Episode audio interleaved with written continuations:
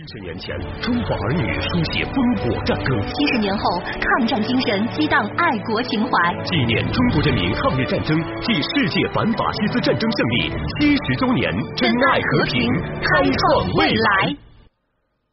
欢迎各位回到 FM 九零点九东广新闻台正在为您直播的新闻实验室，我是旭东。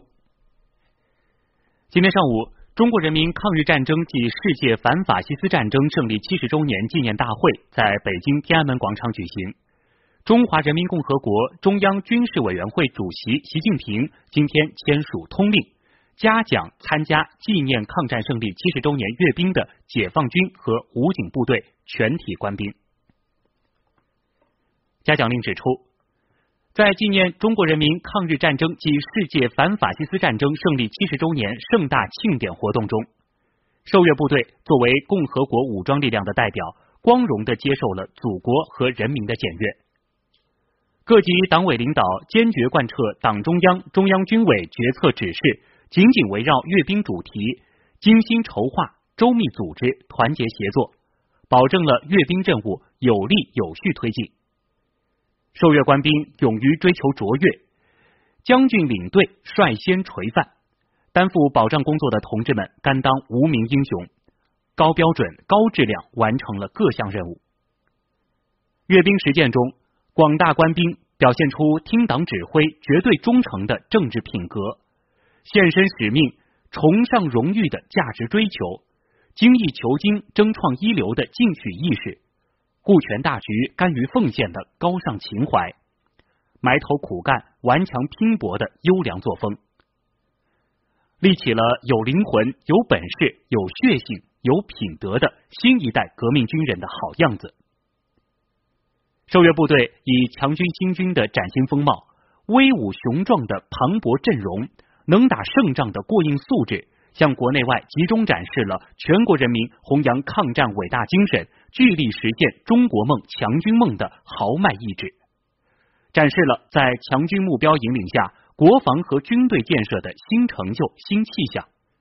展示了人民军队捍卫国家主权、安全、发展利益和维护世界和平的坚强决心，充分激发了全党全军全国各族人民为实现中华民族伟大复兴而奋斗的。强大正能量。那接下来的时间呢，就让我们把目光转向这次阅兵的武器和装备方面。在今天的胜利日阅兵式中，有很多款国产的现役新型装备进行了展示，而这其中有百分之八十四的装备都是首次亮相。那么这些装备都有哪些特点呢？我们来听中国国防大学教授仲金的介绍。嗯，应该说呢，它的第一个特点呢，就是这些装备呢技术含量比较高，很多装备呢已经达到了世界比较先进的水平。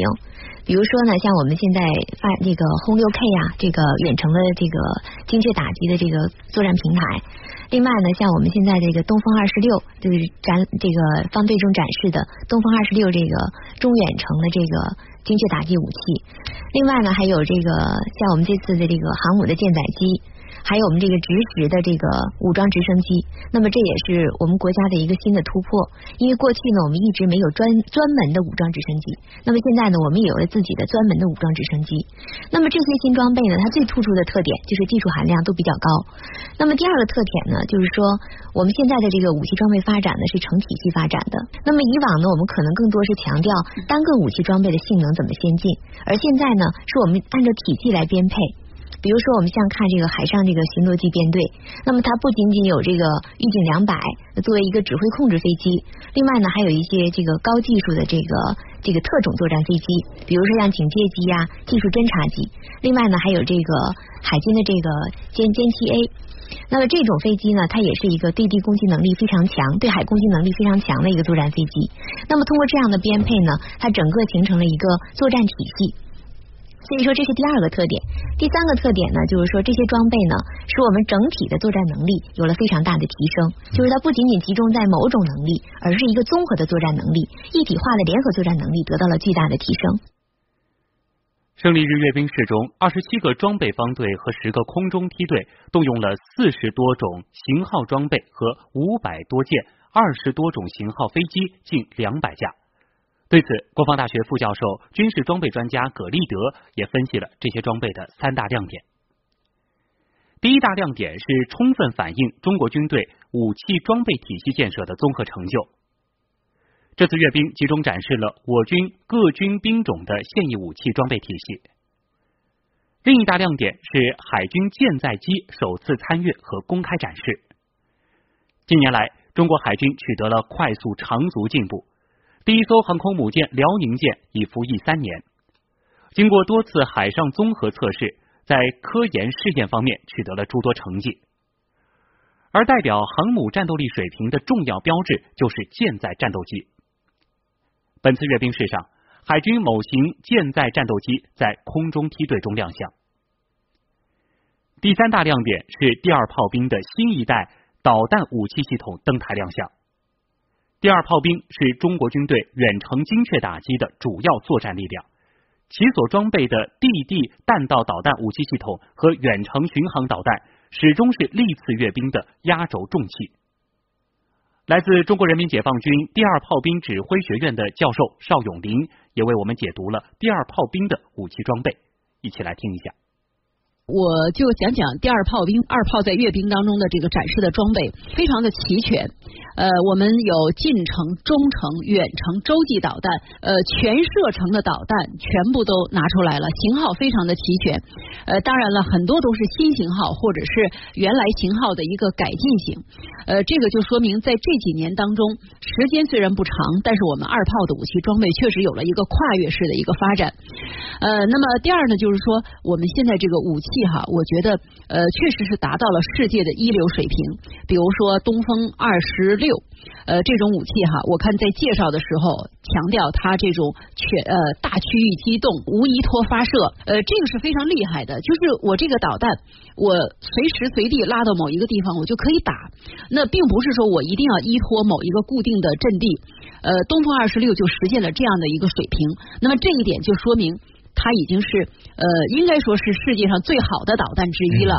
呃，那么我们一直以来呢，弹道导弹的水平都处在一个领先状态。但是我觉得东风二十六应该是达到了一个最好的一个一个层次啊。呃，那么还有我们看呢这一次我们的这个洲际导弹，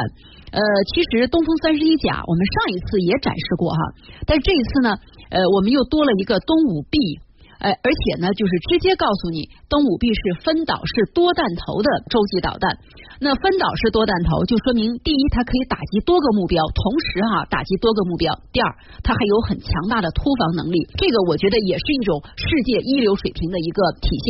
那么还有就是说，这种导弹，因为它是液体型号的，所以它的威力非常大。那么我们看呢，在解说词当中，对于东风三十一甲强调的是它的这种生存能力和它的反击能力。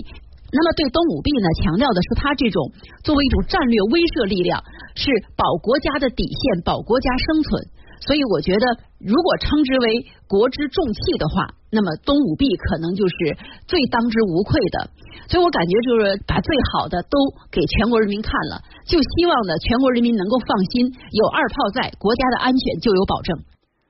那么这次阅兵上展示的武器变化，体现了我军怎样的发展局势呢？呃，我觉得就是我们的这个总体上来说，这个信息化水平越来越高了。那么这个信息化水平，其实大家从陆军、空军、海军二炮的装备当中都能够体现出来。呃，我们强调的是将来要打信息化条件下的局部战争。那我们现在的武器装备，我觉得正在由机械化向信息化的方向转变啊。呃，那么不仅仅说过去说，哎，空军呃二炮信息化程度比较高，但是我们现在看陆军信息化程度也很高。比如说呃九九 A 坦克，那就是一个高度信息化的一种作战平台。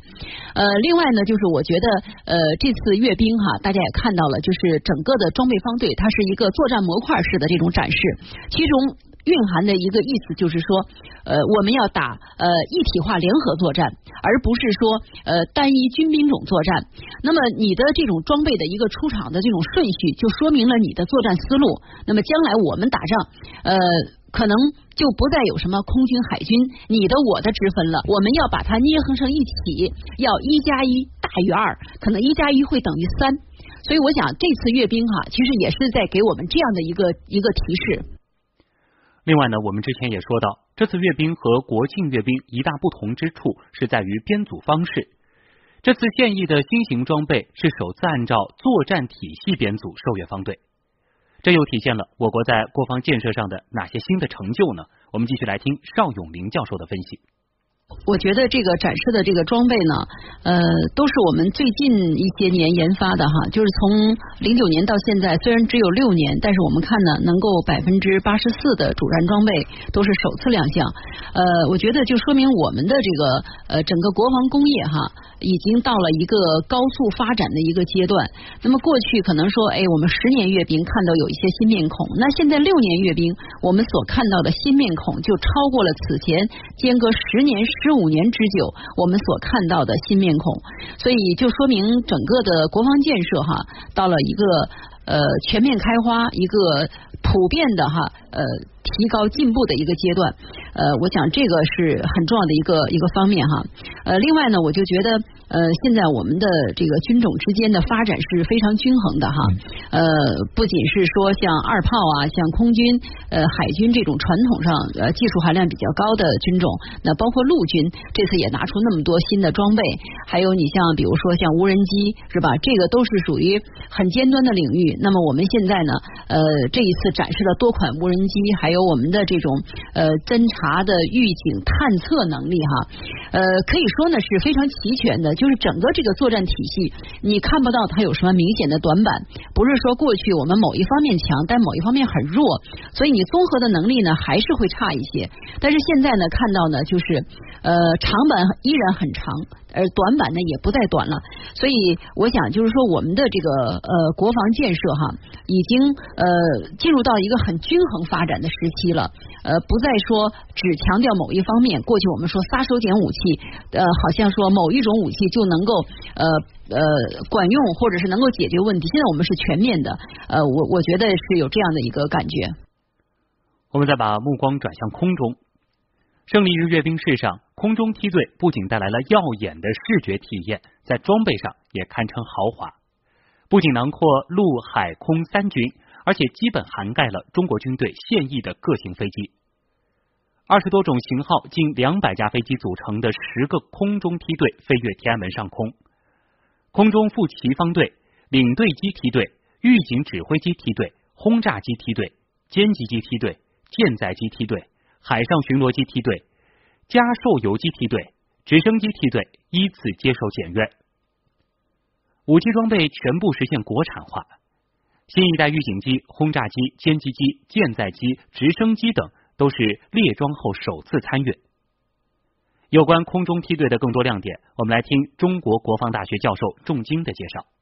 比如说这次新参加的这个这次阅兵的，像这个舰载机，我们大家都非常振奋人心的这个歼十五，那么它在辽宁舰上，它已经形成了这种初始的这种作战能力。那么舰载机，我们知道它在那么短的这个。甲板上能够实现这种起飞和准确的降落拦阻降落，那么应该说他对飞行员的这个心理素质，对他的这个飞行技能的要求是非常高的。而且这种舰载机呢，这个飞行员培养的时间其实都是很长的，一般甚至几十十几年，因为它的难度太大了。其实很多优秀的，甚至有一些优秀的飞行员，在这个着舰落舰。特殊情有也有出现这个伤亡这种情况，就是即使非常优秀的飞行员，他也不敢保证在任何情况下都不出纰漏和问题。人说就好比在这个针尖上舞跳舞一样的感觉，所以说对舰载机的要求非常高。另外呢，我们这次还有这直十，我们我们国家过去呢没有专门的这种武装直升机，那么直十呢是一个新的突破。那我们知道在战场上呢，这个武装直升机呢它发挥着非常重要的作用。我们知道固定翼飞机。它一般呢，它对这个它是一相对来说它比较高速的飞行，而且它一般呢不能去太低的这种高度。那么它在对地面的目标进行突击的时候呢，它不一定效果能够像直升机那样好。特别是这些固定翼飞机，它要求它必须要在机场起降。那有人员的维护，而这种直升机，中特别是武装直升机，它对于一树之高这样一个低空的飞行，配合坦克作战、地面的火力作战，那么它可以有效的打击敌人的坦克，而且它相对来说呢比较容易保障，而且它的快速反应能力，从它的速度、快速反应能力也非常好，所以说它可以满足呢这种地面作战的这种配合啊、支援呐、直接攻击的能力。所以现在呢，我们都在很多国家都在大力的发展这种武装直升机，专门的武装直升机。其实，在这次阅兵当中，无人机也备受关注。有一些网友提到，为什么在检阅无人机的时候没有在天上飞，而是在地面上呢？是这样的，这个目前呢，这个无人机的发展应该是非常快的，特别是我们国家无人机发展方面呢，取得了巨大的成就。但是呢，我们要看到呢，这个无人机呢，目前来看，呃，主要呢还是这个地面的一些操控。而且我们知道呢，这个无人机呢，它很很多是通过这个无线电信号来操控的。那么，因为这无线电信号它是比较容易被干扰，相对来说呢，它是有一定的这种脆弱性。那么，如果要说这种无人机，它如果单独的编队飞行，这个经过这个天安门上空是没有问题的。但如果你有其他的这个有人机和其他的大型编队一起来飞行，那么你对它这个控制和把握，其实这个难度是非常大的。那么从安全性的角度呢，我们可能一般不会让它去和其他的飞机去编队飞行。即使像美国这些先进的国家，那么它在有人机控来用有人机来控制无人机，目前它在这个技术上也没有取得突破。